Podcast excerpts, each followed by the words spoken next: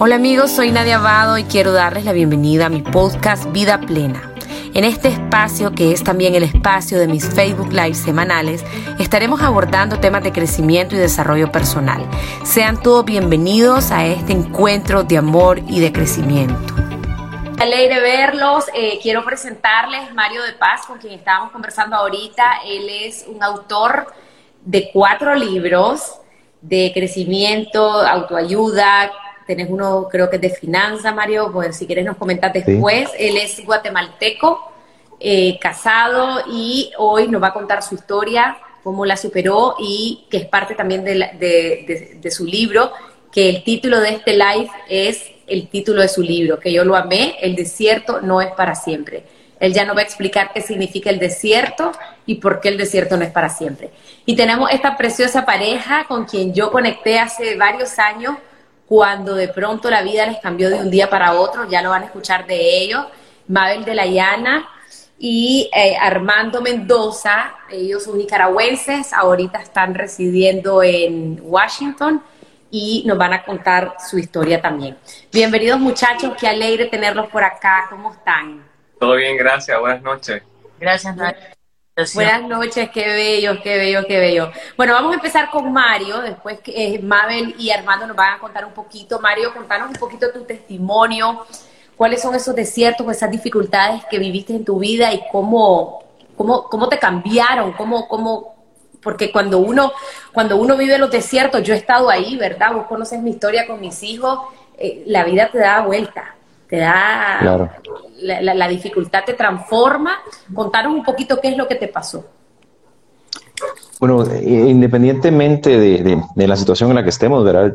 Podemos estar en un desierto o podemos estar a punto de entrar a un desierto o saliendo de un desierto, ¿verdad? Son tres estados en los que como humanos podemos estar, creo yo, y independientemente de la situación que se encuentre cada uno. Eh, yo les quiero contar, pues, una historia del 25 de enero del año 2017.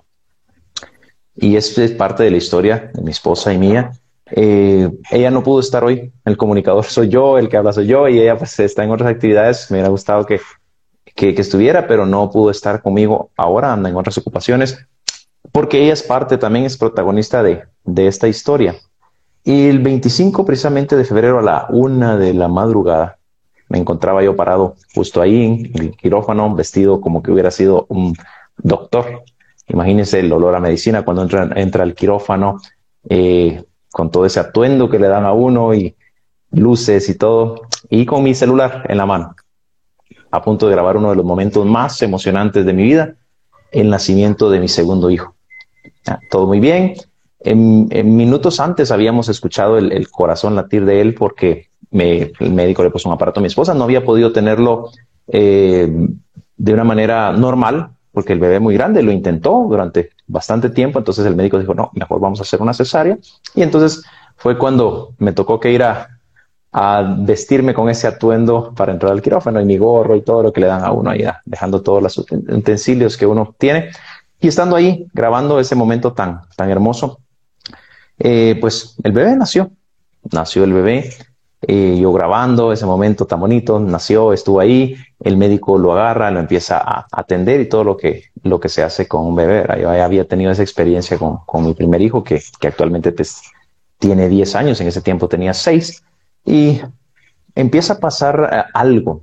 Empieza, eh, bueno, lo primero que yo noté es que el bebé no lloró y todo estaba normal durante todo el embarazo. Voy a resumir la historia porque es, es bastante larga, pero durante todo el embarazo estuvo normal todo, magnífico, pero no lloró, o sea, el bebé, y el bebé nació normal, estuvo bien, pero no lloró, yo grabando, y a, los, a los segundos de estar ahí, yo le digo eh, al doctor, eh, ¿qué pasa? ¿Pasa algo? No, dice, no, tranquilo.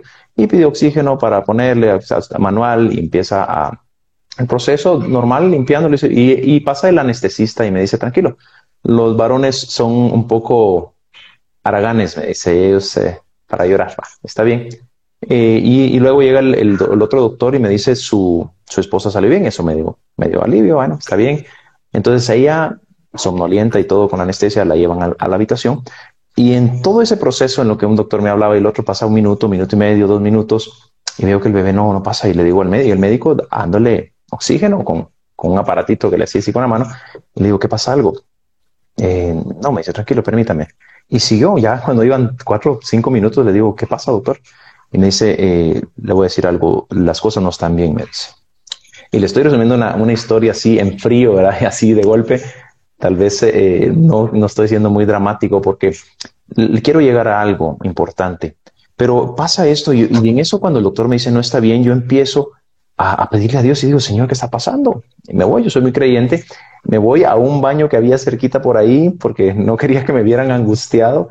Eh, salí del quirófano a la vueltecita, había un baño y cerré la puerta. Le digo, Señor, haz un milagro conmigo, ¿qué está pasando?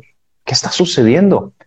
Te lo hemos pedido tanto, tú nos has bendecido y nosotros creíamos, le teníamos ya su nombre, la cuna, todo estaba listo para la llegada de él. Entonces tiene que, tiene que pasar algo, Señor, ¿qué está pasando? Entonces yo creyendo siempre, porque hemos sido muy creyentes, y, y, pasa y me empiezo a angustiar y regreso porque fue cosa de minutos, no quería perderme yo qué estaba pasando y regreso. Entonces el doctor me dice, las cosas no están bien, tiene que salirse de acá. Entonces me sacan de, del quirófano en una puerta, me, me cierran la puerta casi en la cara porque yo no quería salir. Me angustio más aún. Mi esposa en todo este proceso, eh, eh, yo escribí el libro, yo lo cuento porque ella, ella, lo, ella no vivió esta parte. Ella pues vivimos un proceso juntos, pero esta parte ella no la vivió, se la tuve que contar luego. Y eh, cuando me sacan, me quedo afuera y empiezo, me pongo de rodillas a seguir orando, Señor, que, que mi hijo esté bien y todo. Bueno, voy a resumir un poco la historia. Pasan 40, 45 minutos de esta angustia y, y mi familia esperando afuera, mi abuela, mi, mi, mis tías y mucha gente que estaba esperando, como la familia como típica familia latina de pueblo, que, un acontecimiento lo hace grande y todo el mundo. Y a los 40, 45 minutos, yo, yo no podía ni siquiera entrar, yo casi quería botar la puerta, pero yo sabía que no podía estar y empiezo a ver a enfermeras correr para un lado, por el otro. Y decías, pero si mi hijo estaba bien, ¿qué sucede? Y, fue en un, sanatorio privado. Y entonces a los 45 minutos sale el médico y yo corro donde estaba él porque yo ni siquiera había salido de la salita esa. Mi familia estaba afuera, pero, pero hay una parte, una sala un poquito más grande ahí y la parte del quirófano. Y entonces sale el médico y me dice lo que cualquier padre, ningún padre quiere oír. Dice, su hijo no resistió. Su hijo falleció. Y empieza a darme la explicación científica del por qué. Se reúne con él el ginecólogo y el anestesista y los tres empiezan a darme sus explicaciones científicas. Yo entré en modo zombie, no, no oía nada, yo oía ruidos por aquí, ruidos por allá, solo oía veces que me zumbaba la cabeza. Y veo a mi hijo cabal donde lo habían puesto porque ahí lo auxiliaron, le estaban poniendo todo lo que se pudo, ya no, ya no supe ni qué más porque yo solo vi el inicio. Y, lo dejé hablando solo, empiezo a arrastrar mis pies, a caminar hacia donde estaba, con lágrimas, empiezo a llorar y a llorar y a llorar. Y llegué donde él estaba, yo lo dejé hablando, yo no me acuerdo qué me dijeron, solo recuerdo esa frase que me dijo su hijo no resistió y acaba de fallecer teníamos muchas ilusiones, nuestra casa estaba lista para esto, como, como hacemos nosotros, era tanta cosa que el cuarto, que la cuna, que la familia, que, que el trajecito y todo esto. Mi hijo de seis años en ese tiempo, en la noche anterior, porque eso pasó en la noche que mi esposa empezó a sentir los dolores de parto, eh, le digo, mañana venimos por tu hermanito. Mi hijo estaba muy ilusionado todas las noches, orábamos por él, eh, se movía en la panza, le hablábamos y dije, estábamos tan, tan ilusionados. Y bueno, eh, eh, todo eso estaba arreglado ya. Yo a mi hijo le dije, mañana vengo y te traigo a tu hermanito. Ya, él le gusta mucho el fútbol y se visualizaba jugando con su hermano y, tantas cosas. Y yo, regresando a ese momento, voy arrastrando mis pies, llego hasta donde estaba el niño. Empiezo a llorar, empiezo a, llorar. Ya, ya, no, ya no sabía ni qué hacer, la verdad. Pasó un tiempo, pasó un tiempo eh, en un estado, como digo, zombie. No recuerdo nada más que verlo, entré a un estado que, yo, yo, yo, miraba gente alrededor así de reojo, pero no sabía qué estaba pasando. Y, resulta que hay un momento donde, donde reacciono y digo, y, regreso y digo, ¿y ahora qué hago? ¿Cómo le digo esto a mi esposa? Y empiezo a, a, ver un poco más allá en el futuro qué era lo que iba a hacer, los pasos que seguían, porque obviamente nos encontramos en un desierto y de ahí viene el nombre del libro, el desierto no es para siempre de la noche a la mañana, en un abrir y cerrar de ojos, podemos estar en un desierto. Teníamos tantas ilusiones. De hecho, nadie eh, eh, es primera vez que cuento el testimonio. Siempre doy, doy cómo salir del desierto, cómo enfrentar el desierto o, conquistando desiertos, que es una de las conferencias que doy. Pero nunca me había abierto a contar en sí tan detalladamente lo que sucedió. Siempre dejo, dejo el desierto de una manera muy general y que pasamos un proceso, pero no, no había abierto así es primera vez. Y bueno, estando ahí, reacciono y digo, ¿y ahora qué hago? ¿Cómo le digo esto a mi esposa? esta mujer se va, yo, yo así pensando, pensando en, esa, en, tercera persona, esa mujer se va a bloquear, no puede ser una madre, no es lo mismo un padre, aunque me dolía y estaba desgarrado mi corazón, casi se me salía, ¿y ahora qué hago? Una madre que lleva nueve meses a un, a un bebé en el vientre, ¿y qué, le, qué le voy a decir? Y, y no sabía, o sea, empecé y después viene a mi mente y digo, ¿y mi hijo? ¿Qué le digo ahora a mi hijo? Y empieza mi mente y todo, y entre el dolor y pensar qué hacer y tanta cosa, bueno, ahí viene el proceso de asimilación eh, rápida, tiene uno que asimilar lo que está pasando y, accionar. Y bueno, siempre con el dolor, con la tristeza, salgo de ahí, me despedí de él porque ahí lo tenía, salgo y, me voy a pensar qué hacer. Y en el camino iba pensando, ¿y cómo le digo a mi abuela? Mi abuela con problemas del corazón, esperando afuera, yo me crié con mis abuelos maternos. Mi abuela, eh, estando afuera, decía, ¿qué le voy a decir? Si le digo esta noticia, ojalá que no se vaya a enfermar. O sea, un mundo de pensamientos en, la mente cuando de repente nos encontramos en un desierto y resulta que, bueno, salgo y, en el camino le doy la noticia a, los primeros familiares que esperaban verme salir con el bebé en brazos, que era, es lo que esperan y, ay, qué bonito y todo lo que pasa en nuestras familias latinas. Y, y salgo a darles la noticia y bueno, se arma todo el, el, revolú, como dicen, decimos por acá, y empiezo a pensar qué le digo a mi esposa. Y para resumir la historia, lo único que se me ocurrió es ir a prepararla, entre comillas, ir a prepararla. Entré al cuarto, le dije, no le va a decir nadie, yo voy a hablar con ella, porque los doctores me dijeron que si, si hablaban con ella, dije, no, ¿qué, le van a ir a decir? Si, si lo que le puedo decir se lo digo yo mejor. Cerré la puerta del cuarto, eché llave y me acerqué donde ella estaba todavía somnolienta y me dice, ¿y, el bebé? Porque ya había pasado un tiempo, ya había despertado de la anestesia y, ya empezaba ella a presentir que algo estaba pasando, que algo mal. Entonces llego y, le, y le agarro la mano y le digo, las cosas no están bien, tenemos que ser fuertes. Le y me dice, y el, el, niño me dice, no nos dan muchas esperanzas de vida. le tuve que mentir y le dije, él no está bien, lo están auxiliando y yo como que, como que estaba hablando en tiempo pasado, regresé al momento que lo estaban auxiliando, lo están auxiliando y no nos dan muchas esperanzas de vida. Entonces ella empieza a llorar, yo también a la par de ella y le digo, tenemos que ser fuertes, confiemos en Dios. Y bueno, pasé un ratito ahí, salgo nuevamente del cuarto y le digo, nadie entra todavía, me voy. Nadie entra porque si entraba alguno de los familiares que casi se amontonaban en la puerta por querer entrar a, a consolarla, le iban a dar la noticia. Le dije, voy a ir a ver cómo está, esperemos en Dios todo esté bien. Yo sabiendo que mi hijo ya no, ya había fallecido. Entonces salgo y yo no sé cuánto pasó, yo creo que fue muy rápido porque yo quería regresar luego. Pasaron unos 10 minutos y parecía yo como león jaulado ahí afuera pensando qué hacer después con mi hijo y en eso vuelvo a entrar y, a darle la noticia de que él había fallecido y llego y le digo, no resistió nuestro hijo. Y yo en ese momento pensaba que ella su desesperación se iba a arrancar al, el suero, no sé, yo dije, algo va a pasar acá.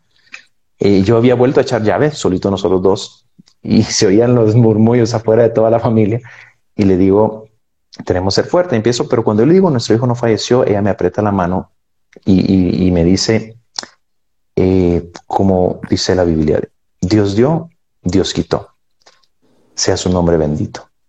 Y en ese momento yo sentí una paz y dije, bueno, al menos me quitó este peso de encima de que ella está, entre comillas, bien, que, que, que ella lo, lo acepta.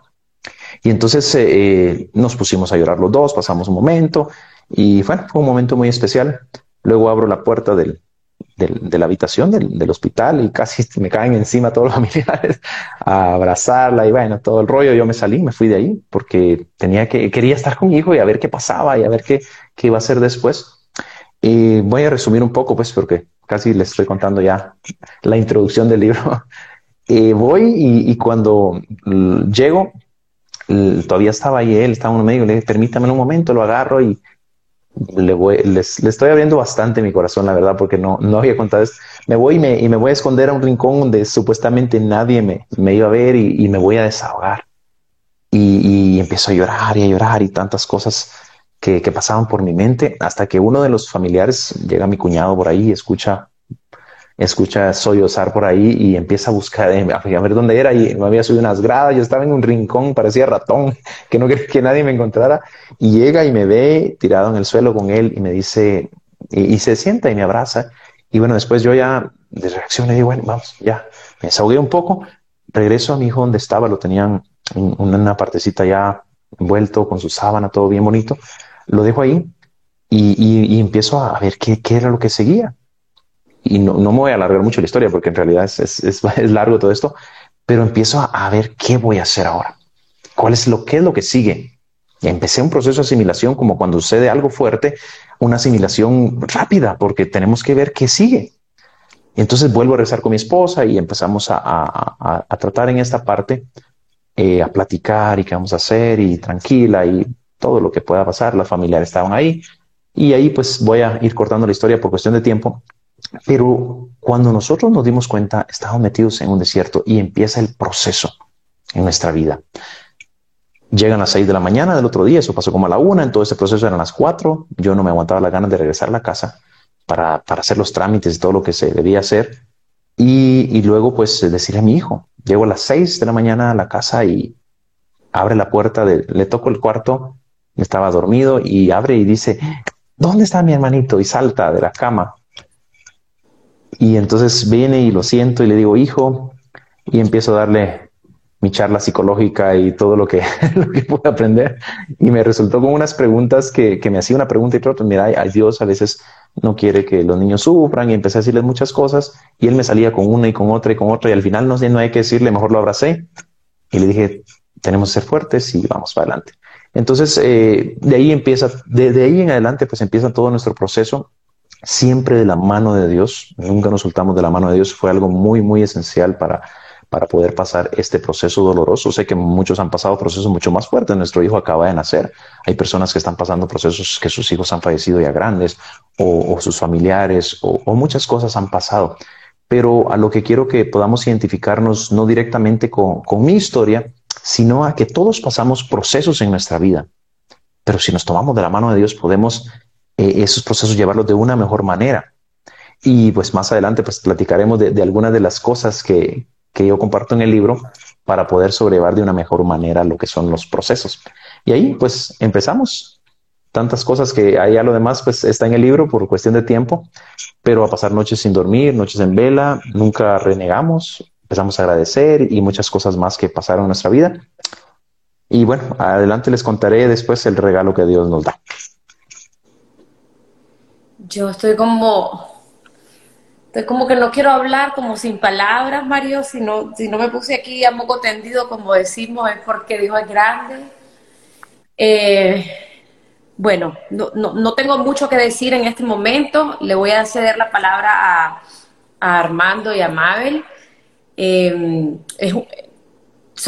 bueno, vamos a ver que las historias mm, son diferentes, pero son esos procesos de duelo, de pérdida, que en la vida eh, a un ser querido o perdés una ilusión o perdés un empleo o perdés tu trabajo, tu país. Y bueno, vamos a escucharlos a ellos para que podamos comprender cómo podríamos enfrentar este tipo de pérdida. Armando y Mabel, adelante. ¿Cómo están, muchachos? Cuéntenos. Eh, gracias, Marta, por compartir ese momento tan íntimo con nosotros. Eh, no soy escritor, pero ya empecé mi libro eh, y una de las cosas pues eh, que no tenía ahí es el título y tú me lo has regalado esta noche y, nadie de mi familia lo sabe ni mi esposa sabe que estoy en ese libro y el título del libro se, es El sufrimiento no es la estación final. Entonces, em, ahí te robé algo, ¿no? Pero, pero este es el fruto de eso, ¿no? Y, y espero pues pronto ya tenerlo, ¿no? Y trabajar un poco y tenerlo. Mira, Nadia, que cuando dijo que la contactaste para que participe en este foro tuyo, yo le dije que no, que a las 5 de la mañana del grupo de las 5 yo, yo no puedo. Entonces, no, me dice, si es el de las 8, ah, bueno, si es el de las 8, pues yo puedo. Entonces, eh, te agradezco mucho, ¿verdad? Por, por esta oportunidad. Y para ir un poco allá en serio, te cuento que eh, Juan Diego, les cuento que Juan Diego nació en enero 19 del 2012. Un año después eh, estábamos celebrando su primer cumpleaños en Honduras que vivíamos y nos preparamos para la piñata y viajaron muchos familiares de Honduras a Nicaragua para celebrar su cumpleaños. Pero esa mañana del 19 de enero del 2013, falleció mi abuela materna, 26 años. Y de ahí me di cuenta de que los y sobre todo con Juan Diego había un tema de que uno planea todo para los hijos, uno planea todo para su vida, pero las cosas pueden cambiar de un día para otro. Entonces uno se afana mucho en el futuro, se afana mucho a preparar, ya que con Juan Diego hemos aprendido de que la vida cambia, puede dar un giro diferente. Juan Diego nos ha hecho cancelar viajes a la una de la mañana, ha hecho regresarnos de vacaciones. Han pasado muchísimas cosas y nos hace replantearnos todo en, la vida eh, a, medida que va pasando el tiempo. Bueno, para contarles Juan Diego. Juan Diego nació eh, bien, todo mal, eh, corría, iba a la escuela. En diciembre de 2016, 15, eh, nos fuimos a Nicaragua de vacaciones y Juan Diego antes presentaba que no nos gustaba en cuanto a en su movilidad. en ese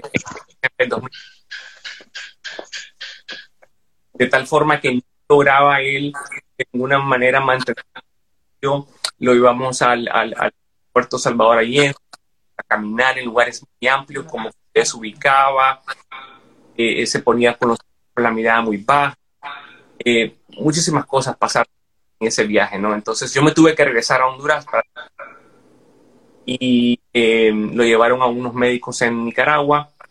Luego pasamos el 31, el, el, Año Nuevo en Nicaragua. Luego el 4 de enero a Honduras, pero ya el niño que hacer varias paradas en el camino porque estaba vomitando, estaba débil. Eh, y al siguiente día amanecimos en cuidados intensivos de, un hospital en Honduras. Este, luego eh, nos dimos cuenta que había unas convulsiones que no estaban parando. Que continuaba y continuaba y continuaba. Entonces, como decía Mario, eh, hay un momento en que entras como en ese estado zombie, ¿no? En ese estado que no es nada, no es nada, por lo menos yo que, que eh, nací en Matagalpa, me crié en Matagalpa, a jugar a los cerros, tumban, eh, tiran en, un barranco y, comenzás a rodar y hay un momento que paras. En este caso nunca paraba porque a medida que pasaban los días, las cosas iban empeorando y nos ponían más, más cosas en, el camino sobre la, sobre la, sobre no, que no eh, a tal punto que coma inducido, eh, tenía cuatro años cuando pasó todo esto, eh, un coma inducido, no paraban sus, sus pulsiones y eh, yo tuve, yo, yo, tuve tuvimos la oportunidad ¿no? de llevarlo a Estados Unidos porque había una parte de nuestro seguro que cubría y logramos alquilar una y lo llevamos allá. El, la, el, avión de ambulancia no lo cubría, Entonces lo llevamos a Estados Unidos, ahí lo llevaron a el 3 de cuidados intensivos. Eh, mi esposa se tuvo que ir con el niño, yo me quedé en la casa. Teníamos una niña en ese momento que tenía eh, tres años, estaba súper pequeña, y eh, pues mi hermana tuvieron que llevarse la niña a Nicaragua. Yo estaba en mi esposa estaba en, en, Miami con el era una complicación. Y en Estados Unidos le lograron controlar las convulsiones y eh, a los 15 días más o menos ya estábamos en eh, estado pues, eh, menor de, de, urgencia ¿no? dentro del hospital siempre. Había un miedo por parte de nosotros que había pasado en todo su cerebro, ¿no? Y los doctores en, uno de los viajes que yo hice, pues nos, nos dijeron que nos pusieron en un cuarto y nos dijeron de que no sabían qué es lo que pasaba todavía, a pesar de que se habían parado las convulsiones, pero sí había una afectación a nivel cerebral, es decir, su cerebro quedó sin oxígeno y el niño pues definitivamente que no podía eh, eh, recuperar al 100% todas sus habilidades y una prognosis en cuanto a qué es lo que pasaba eh, en porque no se sabía ni siquiera qué es lo que tenía, ¿no? Entonces, luego le dan de alta, se quedan de una prima eh, eh, que es pastora en, Miami, se queda viviendo en la casa de ella, que nos, que nos gentilmente nos dio su, su, su, una parte de su casa por seis meses. Mabel dormía en una sala eh, y un colchón, un colchón, y o sea, era un, era un poco incómodo, pero la verdad sentíamos la unión familiar porque esta que nos, que nos acogió en su hogar y su esposo, un cubano, Mario, y, nos acogió con esa, con esa hermandad, ¿no? O sea, cuando existe sufrimiento, lo que crea pasión, ¿no? Entonces, al final, el, el, la del sufrimiento te lleva al amor, te lleva a demostrar que otra persona demuestre amor, porque tenés que ser un poco, eh, que estar un poco mal para el sufrimiento, y sobre todo cuando se trata de un niño. Yo creo que los niños, eh, o sea, la paz mundial existe eh, o vivimos en una cierta eh, paz porque existen niños, porque nosotros vivimos para ellos. O sea, si, imagínense, imaginémonos un mundo sin niños, fuese algo que, sin sentido, ¿no? Entonces ahora más cuando pasa, te das cuenta de que, por lo menos en el país, los niños, primero los niños, después las mujeres, después los perros y por último el hombre. O sea, esta en, o sea, los niños es, lo más esencial, ¿no? Entonces, em, el diagnóstico lo logramos tener hasta después de seis O sea, pasamos todo este tiempo con esa angustia, ¿no? Y no sabíamos qué pasaba. Entonces, a los seis meses me llaman, que llego, eh, llego y dicen de que el niño tiene una condición mitocondrial. Lo que pasa con la... Es un salón, ¿no? un salón grande, un tú tienes una luz en una esquina y está más alumbrado, obviamente es donde, donde está la lámpara. El cuarto se queda oscuro y nuestro cuerpo no funciona así. Hay luces en todos los lugares para estar alumbrado, pero Juan Diego solo tiene una luz. Pero cuando hay, existe alguna emergencia en algún lugar del cuarto, se mueve para ahí y deja sin luz el otro lado. Este, entonces, en este caso, su como ah, eh, ocurrió un evento donde su, donde su, su, salud se vio afectada como por algún virus o algo, esa fuerza que él, esa energía corrió allá y dejó sin funcionar, por así decirlo, o sin oxigenar los órganos del cuerpo que necesitan la mayor cantidad de energía para poder seguir funcionando, como el, el, cerebro, el estómago, em, el hígado. Entonces, ¿qué es lo que pasa? Eh, definitivamente eso se va eh, eh, eh, desmejorando, ¿no?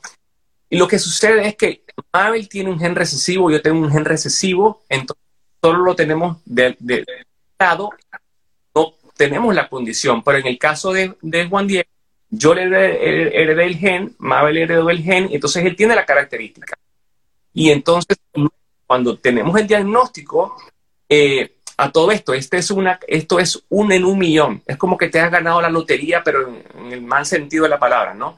Entonces, eh, eh, eh, inmediatamente cuando ya sabemos el, el, diagnóstico, me dicen que yo me tengo que traer a mi niña porque puede tener lo mismo.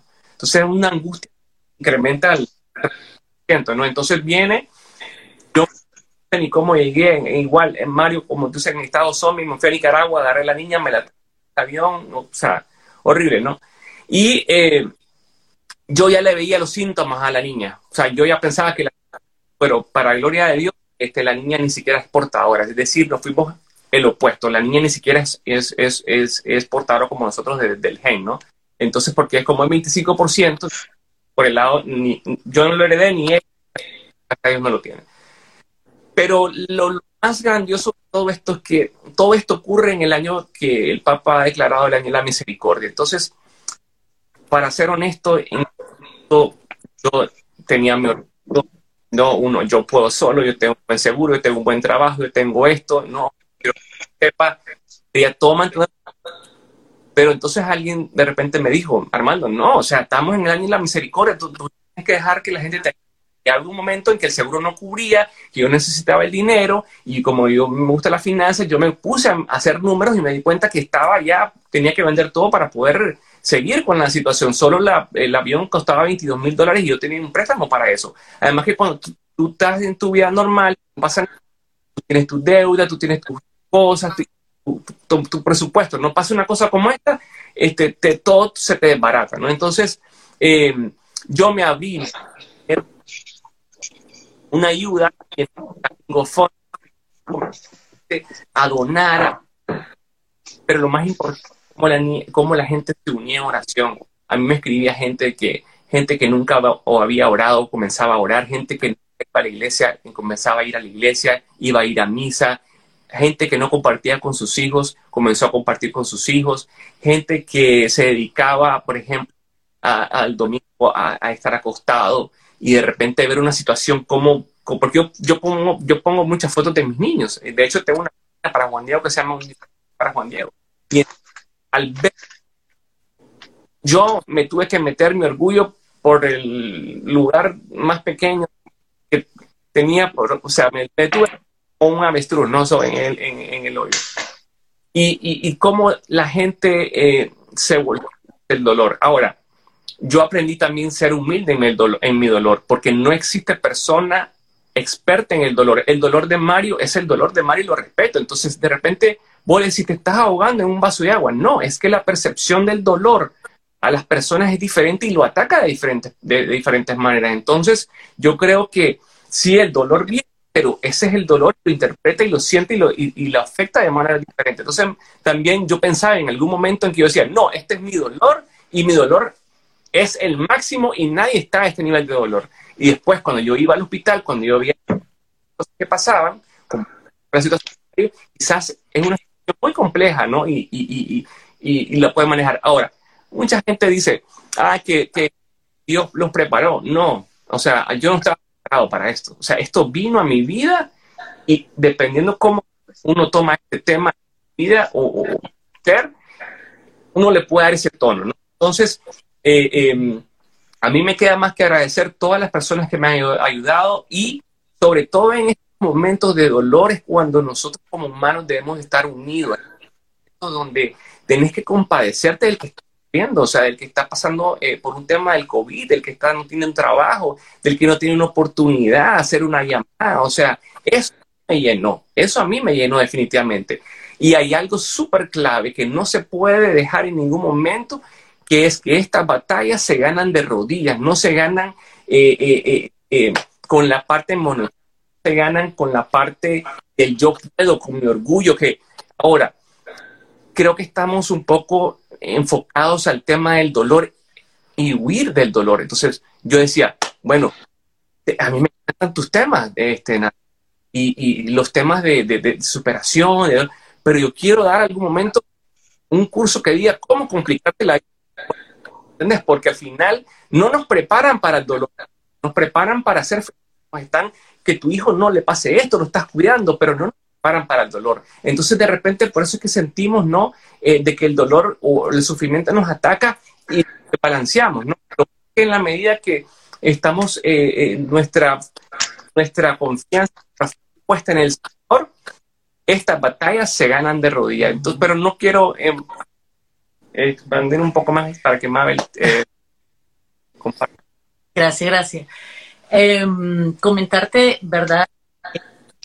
Viendo lo que decía Armando, eh, cuando estábamos en Honduras, diagnósticos malos fueron unos tras otros, eh, que, la que el cerebro estaba ya lesionado con una generalizada, me dijo el doctor, y activa. ¿Qué significa? Que cerebrales que son ya y no avanzar, pero estaba activa, que iba progresiva la lesión cerebral.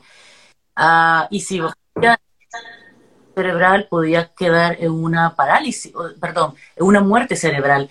Entonces, que teníamos que encontrar qué es lo que pasó por, para, porque estaba activa, está activa esta lesión, me dice.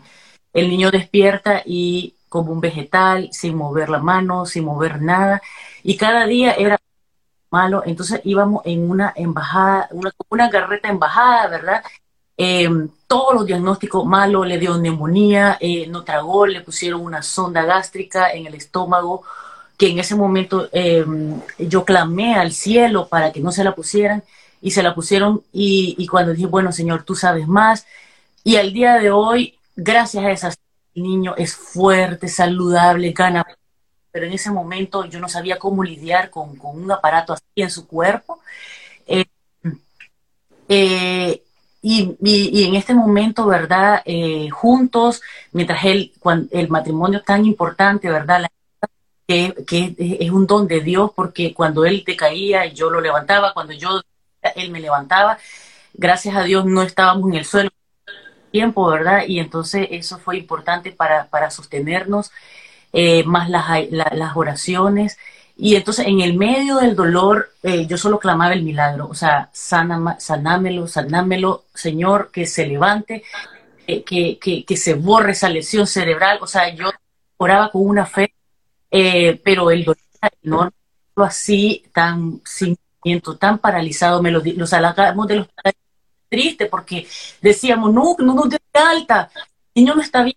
No, el, su hijo así va a quedar, o sea, bueno, el día de hoy no camina, no habla, no come por sí solo, no se baña, o sea, no, nada. no, hay independencia. Entonces, ¿qué pasa? Me lo da y entonces el dolor era tan grande que me comenzaba, o sea, ¿qué les quiero decir?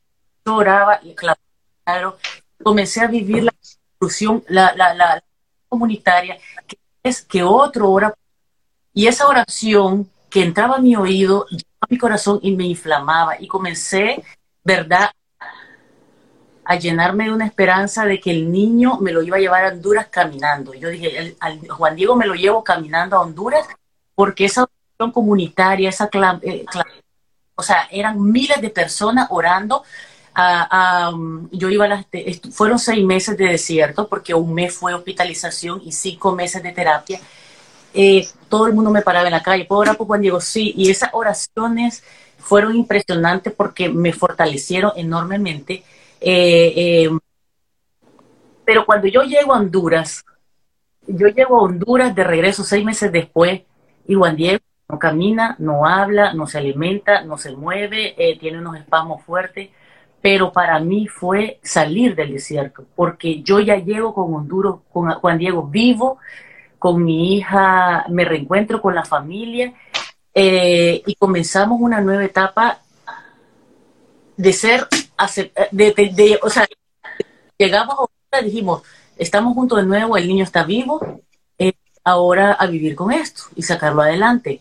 Esta fue otra etapa del niño, porque eh, por las noches tal vez miraba fotos de antes y, yo estaba porque decía, mi hijo no es el mismo. Este niño que yo tengo ahora no es el que estaba en la foto.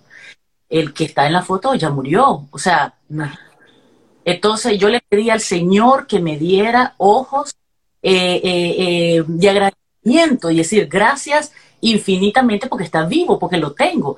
Y entonces, miren, el Señor me lo concedió porque recuerdo que la última vez que, que, dije, wow, tengo meses de no llorar, y comienzo a ver la foto y digo, no, el niño veía un poquito este, en los videos con un cierto delay, un poco en el más lento, un poco ver defectos al niño perfecto. Y yo dije, el Señor me sanó, sanó mi corazón, me dio eh, hay un duelo, se vivimos un duelo, ¿verdad? La discapacidad llega a través la eh, perdón, en el embarazo, al nacer, a los meses, a nosotros llegó la discapacidad a los cuatro años. Y este, con ayuda de las oraciones nos hemos sostenido porque eh, el matrimonio ha sido este, la fortaleza para, para sostenernos uno al otro.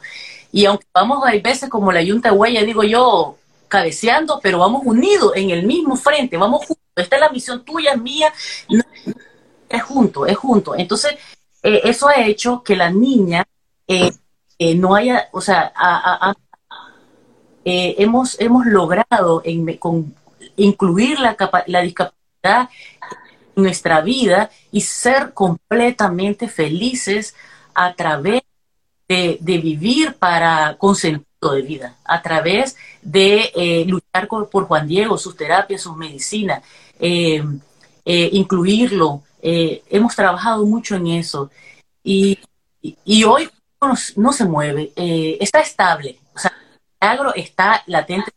Los doctores nos dijeron, este niño es una enfermedad que es de salir y entrar al hospital. O sea, tiene que su cerebro se va encogiendo, eh, es degenerativa, puede fallar.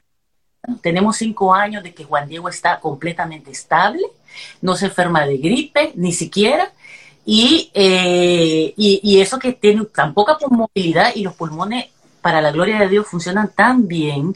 Entonces, el milagro está hecho. El Señor ha concedido, le ha concedido vida, le ha concedido salud. Y yo cuando yo no logra, por ejemplo, sostener su cabecita, digo yo, Señor, ya puse todos mis medios, esto es tuyo, esta es tu voluntad y yo la acepto. Y es ahí donde el abandono total, el abandono totalmente en la voluntad del Señor eh, eh, a través de la oración. Como dice Armando, luchando esta batalla de rodillas. Gracias, Mabel. Gracias, Armando. Increíbles historias. Gracias, Mario. Ustedes nos están hablando de, fe, de, de duelos. Hay que vivir el dolor, hay que, hay que sentirlo, hay que saber que estamos en, esa noche oscura, en ese hueco, pero saber que la luz está ahí y que pues vamos por ese proceso. Yo los entiendo porque yo he vivido cosas similares con mis hijos y, cuando uno está ahí es bien duro, es bien duro, pero cuando salís de ahí y volteas a ver atrás decís, wow, ¿cómo lo hice? Y ahí es donde te das cuenta que estabas sostenido, que estabas resguardado por tantas oraciones, por tanta luz que hay a nuestros alrededores. Mario, ¿cómo, qué le decís a una persona, vos después de haber estado en el desierto, que, que, tal vez no tiene esperanza en este momento, que está pasando por una situación crítica, sea por un familiar, porque tiene COVID, porque se está muriendo, porque no tiene dinero, porque tiene deuda? ¿Cómo se sale de ese desierto? ¿Cuáles fueron esas herramientas que, que, que utilizaste y que te ayudaron a salir? Bueno, primero eh, quisiera decir que, que, impresionante lo de Armando y Mabel, en realidad, y, vivirlo en pareja, tal y como lo decía ella, eh, con mi esposa, pues lo hemos vivido en pareja y, el soporte que tenemos uno y cuando uno está queriendo desmayar, el otro levanta y bueno, es, es mejor dos que uno, ¿verdad? Y qué bueno, en cuanto al, a cómo nosotros con mi esposa pudimos, eh, o como familia pudimos salir adelante en el proceso, yo creo que la única manera de, salir del desierto, de, un desierto incluso, de un desierto literal, un desierto físico, podemos decir que es eh, seguir caminando. Y los que cruzan la frontera o que quieren ir a, Estados Unidos tienen que seguir caminando. La única manera de, de poder salir de ahí es seguir avanzando. Si nos quedamos, nos morimos. Lo mismo eh, en, esta metáfora del desierto. La única manera de salir de un desierto es ver hacia el frente y avanzar. Pero es mucho mejor si vamos vaciando la mochila emocional. Eh, cuando sucede algo fuerte en nuestras vidas, mm, de la noche a la mañana abrimos los ojos, estamos en el desierto y no solo estamos en el desierto, sino que tenemos una mochila emocional a la cual hemos metido muchas cosas y tenemos que irla vaciando para poder ir más livianos, porque tenemos que avanzar definitivamente, o nos morimos o salimos avanzando, pero es mucho mejor salir y caminar liviano. Entonces, eh, eh, algunos de los pasos que yo comparto en el libro y que nos ayudaron muchísimo a nosotros es eh, precisamente la aceptación. El, paso número uno, bueno, no van en orden en sí porque todo, al final todo junto va, pero cuando aceptamos que lo que pasó, pasó y no pudo haber pasado de otra manera porque ya pasó, nos quitamos, es como quitarle la mochila que llevamos atrás una piedra grande, ya, ya va un poquito menos peso. ¿Por qué? Porque eso de que yo quisiera, hubiera y, esa, esa, el no aceptar, de hecho, el sufrimiento para mí es la no aceptación.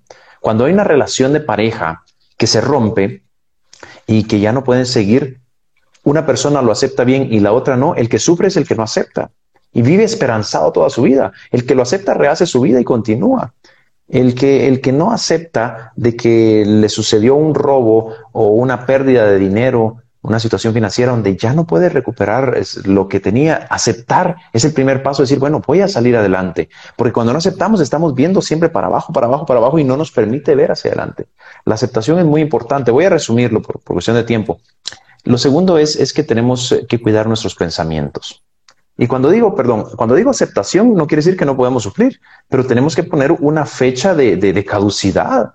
Yo me, hay días donde nos levantábamos que las fuerzas nos daban solo para ver el día, ni siquiera para ver más adelante.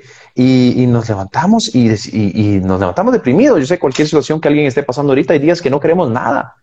O porque está lloviendo, o porque está esto, y amanecemos en modo depre, y está bien, es permitido llorar, deprimirse y todo, pero ponemos una fecha de caducidad. Es decir, hoy todo el día no voy a hacer nada y me la voy a pasar deprimido, llorando o lo que quiera, pero hoy mismo a las cuatro de la tarde o mañana tengo que levantarme porque tengo que hacer tal cosa. El problema es cuando lo hacemos indefinidamente y entonces caemos en un círculo vicioso de no salir. Y lo otro, y para esto sirve también el segundo punto, es cuidar nuestros pensamientos tanto lo que nos dicen, lo que escuchamos, como lo que nosotros nos decimos a nosotros mismos. Eh, venía mucha gente que nos decía, y si hubieran ido antes donde el médico, y si hubieran detectado, porque mucho tiempo después nos dimos cuenta que, fue diabetes gestacional, creemos eso, nunca quisimos hacerle ni la autopsia al niño y nada. Yo dije, el doctor me lo dijo para averiguar qué pasa. no, no, no, olvídese que mi hijo se va entero. O sea, no me lo van a devolver si lo, si lo descuartizan.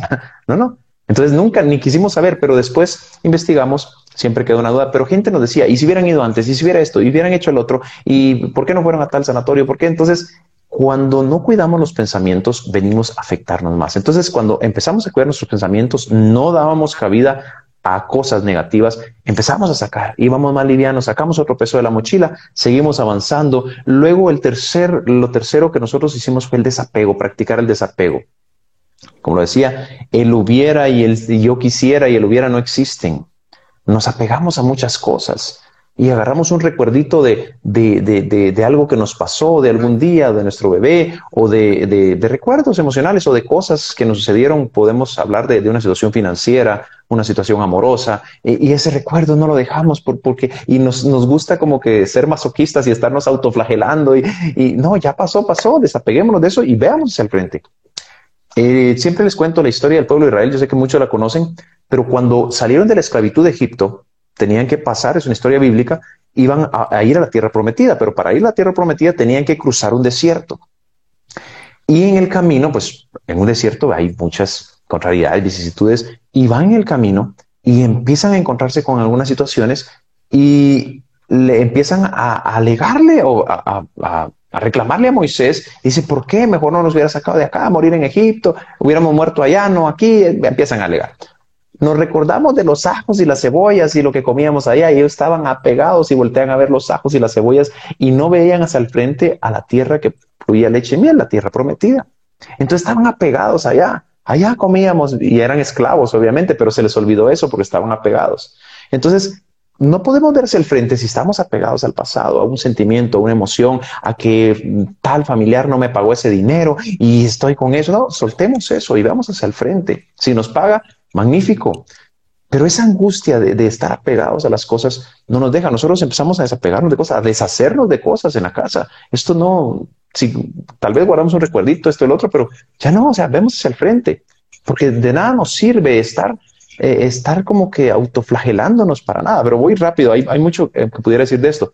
El desapego, lo otro es el agradecimiento. Nos apegamos a muchas cosas, la mochila ya iba más liviana en el camino, el tiempo va ayudando que no permitíamos que vinieran cosas. A veces yo encendía la televisión y, veía noticias y, una vez me recuerdo que vi una noticia, una noticia donde una madre deja tirado a un niño en un basurero y estábamos tan recientes de eso. Yo me quería meter en la televisión y decía, yo voy a traer a ese niño. Era, era una cosa y, me quería meter en la televisión por, por jalar al niño y por ir a encontrar a esa madre y, arrastrarla también. Decía, no puede ser. Pero, pero eh, veíamos eso decían, no, no, la, vida es vida y si estamos en la vida tenemos que aceptar que nos vamos a enfrentar a cosas. Y no solo este desierto, van a venir más. Así es la vida. Entonces, luego veníamos y no, no, estamos bien, Dios sabe por qué. Nos decían cosas aquí y allá y seguíamos. Mi esposa a la par mía y comparte todos mis pensamientos. Como les digo, yo soy el comunicador y de hecho hoy no pudo estar ella conmigo acá. Pero ella siempre íbamos de la mano, una mujer muy fuerte, muy creyente también, y avanzando y avanzando. Había noches que no dormíamos, nos poníamos a agradecer. Nunca eh, eh, renegamos, empezamos a agradecer por todo. Y esa es la otra cosa que hicimos, agradecer, agradecer por lo que teníamos, no por lo que no pensamos en lo que no teníamos, sino agradecíamos por lo que teníamos. Tenemos vida, tenemos a nuestro hijo acá. Gracias por este día, gracias Señor porque nos permitiste terminar el día bien. Y, cuando nos despertamos y no podíamos dormir, gracias por esta hora. Entonces, eh, ese es el problema de muchas personas que no están en el presente, viven en el pasado, viven futureando demasiado porque no agradecen, no, no agradecen lo que tienen o están esperando tener o están pensando en lo que tuvieron y esto viene a afectarnos. Y para ir terminando, el número cinco es que empezamos a, a visualizarnos, a visualizarnos ir un poquito allá, siempre viviendo el presente, decir, bueno, veámonos más adelante, veámonos, Dios nos puede dar más hijos. Y si no nos diera más hijos, pues ya tenemos un hijo y, vamos, tenemos un futuro por delante, sigamos. Y como les digo, tal vez lo que nosotros nos pasó no es tan grande como para otras personas que están pasando, pero cada quien vive su proceso y es respetable. Ya lo decía Armando, eh, hay, personas que se, les quiebra una uña y, se están muriendo y ese es, ese es su mayor, o porque alguien lo dejó con dos palomitas azules visto en WhatsApp y no le contestó y se está muriendo, pero ese es su desierto. Y entonces es respetable. Cada quien, para cada quien su desierto es el más fuerte y el más importante. Entonces tenemos que tener empatía y, y, y saber que, que las personas viven sus procesos. Por eso nosotros empezamos a entender de que teníamos que vivir nuestro proceso porque nos visualizamos que un día íbamos a ayudar a otras personas que estuvieran pasando situaciones o similares o cualquier desierto y, y así se ha estado dando. Y para ir terminando esta parte, recuerdo que siempre confiando en Dios, eh, una vez eh, llega alguien y nos dice, les voy a decir algo que siento en mi corazón de parte de Dios. Dios eh, les va a dar, nosotros fuimos a la iglesia y nos dice, Dios dice, les voy a dar un detalle que los va a poner a brincar de alegría. Y nos dio fecha, no pasa, no recuerdo bien, el mes de julio, sin que ustedes sepan de qué se pasa. Estábamos en una, en, en, la iglesia y bueno, nos quedamos con eso. Y yo esperando que pasaba el mes de julio con mi esposa y pasó el mes de julio y nada. Y no pasó. Según nosotros, resulta que el siguiente año, porque tampoco nos dijo qué año, antes del mes de julio, mi esposa me dice y nos vamos a comer una crepa y me dice que me escribe ahí que estaba esperando a, a, un niño que nosotros estábamos esperando y es nuestra bebé de dos años y medio que nos tiene corriendo para arriba y para abajo. Y, y siempre cuando logramos eh, aceptar las cosas de Dios, nos haya dado un niño o no nos haya dado otro, cuando aceptamos, entendemos que en este mundo incluso estamos de paso. Pero cuando logramos aceptar, practicar el desapego y todo y nos visualizamos, sabemos que podemos ayudar a otro. Yo conozco tu testimonio, Nadia, y, y es impresionante. Me leí tu libro y digo, wow, en realidad eh, es algo impresionante. Estoy conociendo el de Armando y Mabel hoy y, y, vemos que en la vida todos pasamos procesos. Todos vamos a pasar situaciones, pero si lo sabemos nosotros resignificar, vamos a poder ayudar a otros. O tomamos decisiones, resignificamos eso y lo usamos para crecimiento, o nos encapsulamos y nos emburbujamos y estamos que nos queremos morir y nos hacemos la víctima. Entonces, el objetivo es que nosotros podamos crecer. Todo en la vida nos permite crecer. Y bueno, no voy a hablar mucho porque es, es característica mía, pero, ahora tenemos nuestros dos hijos y somos muy felices y sabemos que pronto podemos estar en cualquier desierto, en desierto financiero, en desierto esto. La vida es, es tan, tan cambiante que podemos estar una enfermedad, o sea, no sabemos. Y para las personas que estén pasando cualquier situación en su vida hoy, puede ser COVID, puede ser enfermedad, puede ser cualquier situación de familia que estén pasando duro, finanzas, eh, sentimental. Practiquen eso, quiten, quiten esa mochila, o sea, saquen todo eso, vayan sacando, agradezcan, desapéguense de las cosas, cuiden sus pensamientos, tiren todo eso, porque tienen que caminar, pero es mejor si caminan liviano. Me encanta algo que le dijo, eh, el, le, dice el ángel a Eliseo en la Biblia cuando estaba en el desierto, después de haber hecho él, haber matado a 400 profetas de Baal y toda la historia bíblica, él se sienta debajo de un árbol y se quería morir, porque todos pasamos desierto en la vida. Y entonces le dice, levántate y come, porque largo camino te resta. Y él se vuelve a dormir y se vuelve a quedar ahí como en su depre, y el ángel lo espera y espera y le dice, levántate y come nuevamente, porque el largo camino te resta. Y eso quiero decirle yo a los que nos ven, de ustedes depende largo camino le resta, pero ¿cómo lo querramos caminar? Gracias, Con una mochila Mario. encima. Oh. Gracias, gracias por tanta sabiduría, tanta luz, experiencia, ¿verdad? Cuando es más en la dificultad que crecemos y, realmente que los desiertos, como puso Arlen ahí, eh, hacen crecer.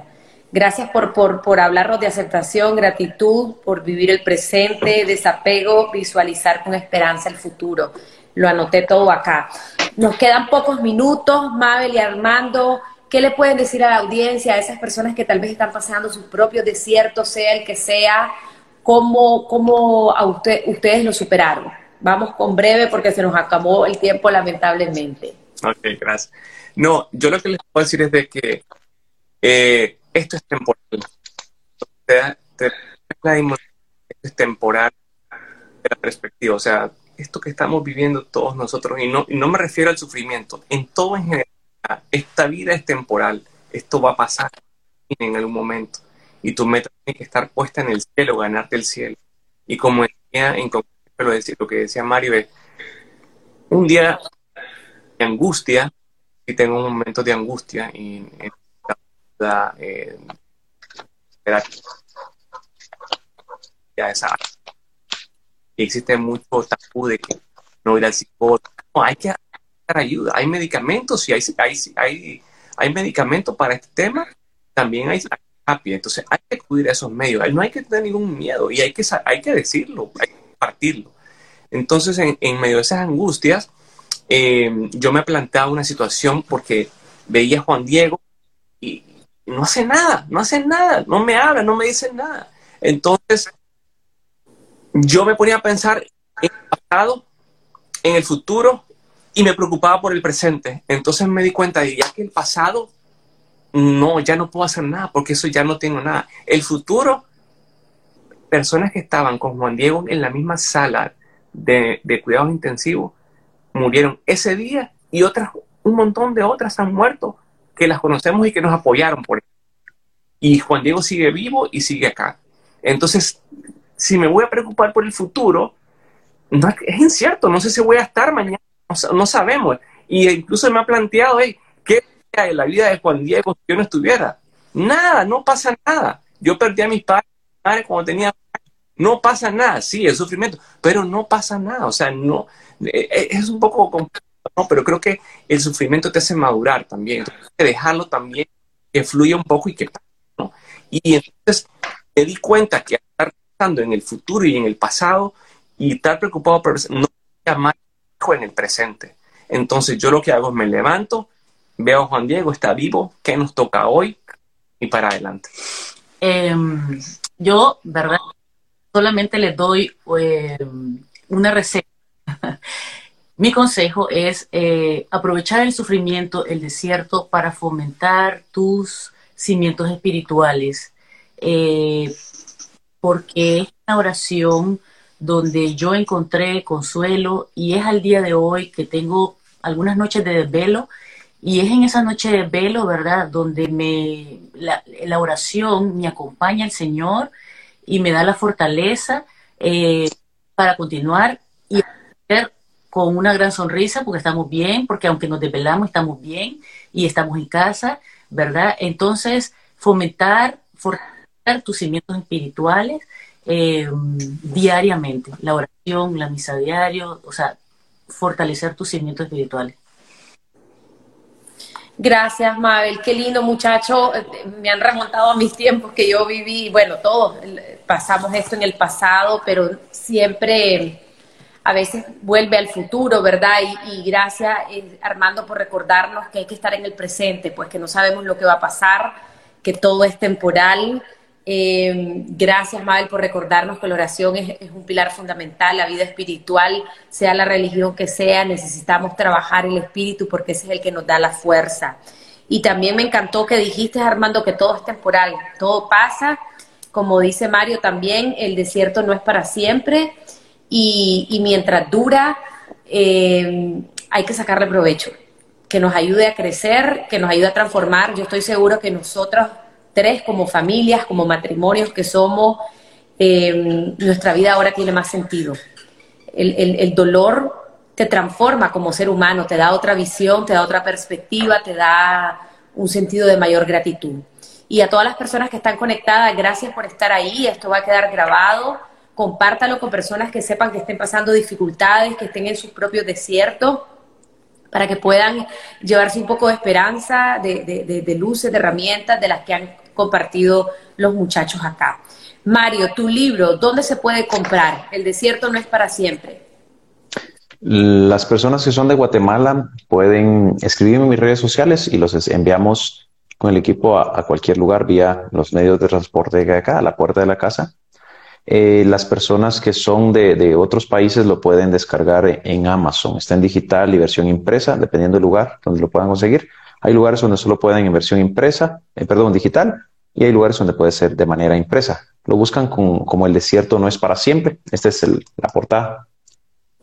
Lindo. Entonces ahí lo pueden, lo pueden adquirir. Me pueden seguir en mis redes sociales como Mario de Paz Figueroa, en Facebook, Instagram y todo. Y ahí me pueden encontrar y escribirnos un mensaje y pues ahí vamos a estarlos se los enviando. Y aquí en Guatemala pues está también en librería Sofos en Plaza Fontabela, ahí lo pueden encontrar también. Allá arribita está eh, la cuenta de Mario para que lo sigan. Armando, esperamos tu libro. Esperamos tu libro. Sí, sí. Todos estos procesos nos llevan a, a, inspirarnos y a poder compartirlos con los demás. Y gracias, ¿verdad? Porque no es cualquiera el que abre su corazón. Mario, gracias en verdad por, por darme ese honor de ser la primer, la primer plataforma que, que, donde escuchamos tu testimonio así tal cual lo, lo, lo hiciste hoy. Y a ustedes también, muchachos, que Dios los bendiga.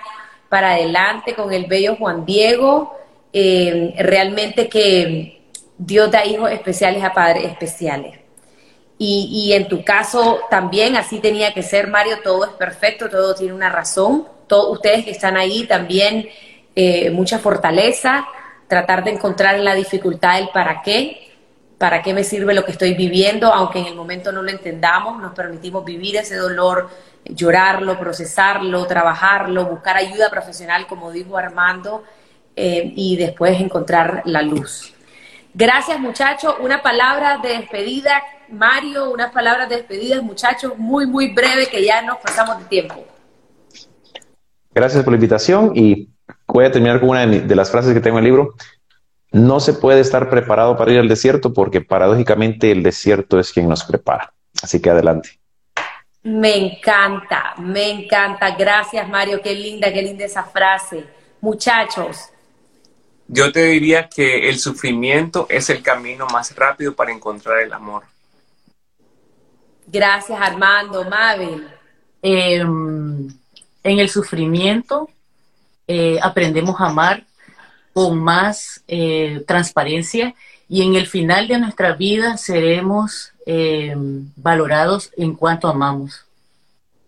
Gracias, gracias muchachos, gracias por toda la sabiduría, por toda la luz que han compartido les mando un fuerte abrazo. Hemos llegado al final de este episodio y quiero darte las gracias por haberme acompañado. Te invito a seguirme en todas mis redes sociales como Nadia Abado. Desde ahí siempre estoy compartiendo contenido de crecimiento, motivación y desarrollo personal. Te espero la próxima semana.